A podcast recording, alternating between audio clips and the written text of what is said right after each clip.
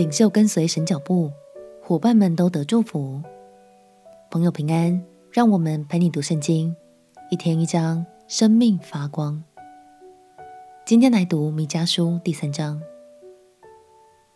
弥迦先知当时所见的社会问题日益严重，有很大一部分的原因在于百姓们的领袖都走偏了路，官员们仗势欺压百姓。祭司和先知也都败坏了，只讲好听的话来欺哄百姓。这些作为让上帝对于领袖们感到加倍的愤怒。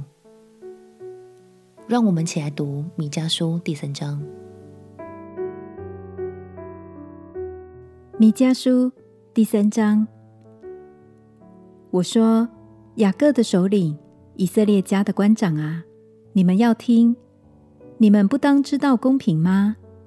你们恶善好恶，从人身上剥皮，从人骨头上剔肉，吃我民的肉，剥他们的皮，打折他们的骨头，分成筷子，像要下锅，又像腹中的肉。到了遭灾的时候，这些人必哀求耶和华，他却不应允他们。那时，他必照他们所行的恶事，向他们掩面。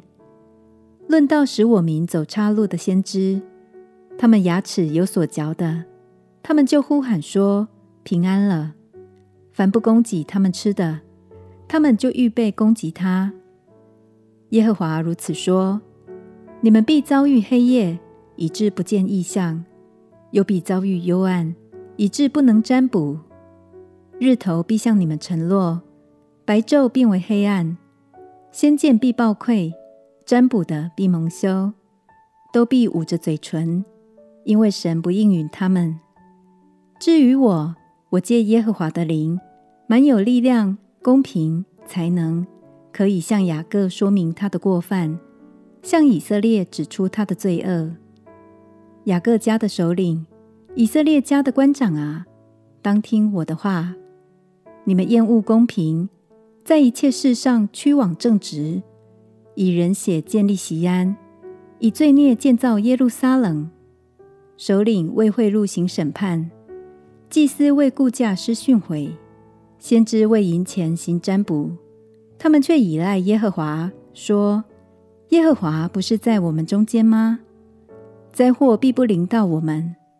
所以因你们的缘故，锡安必被耕种像一块田，耶路撒冷必变为乱堆，这殿的山必像丛林的高处。”经文最后提到，因为领袖们不当的行为，所以以色列将会成为荒场。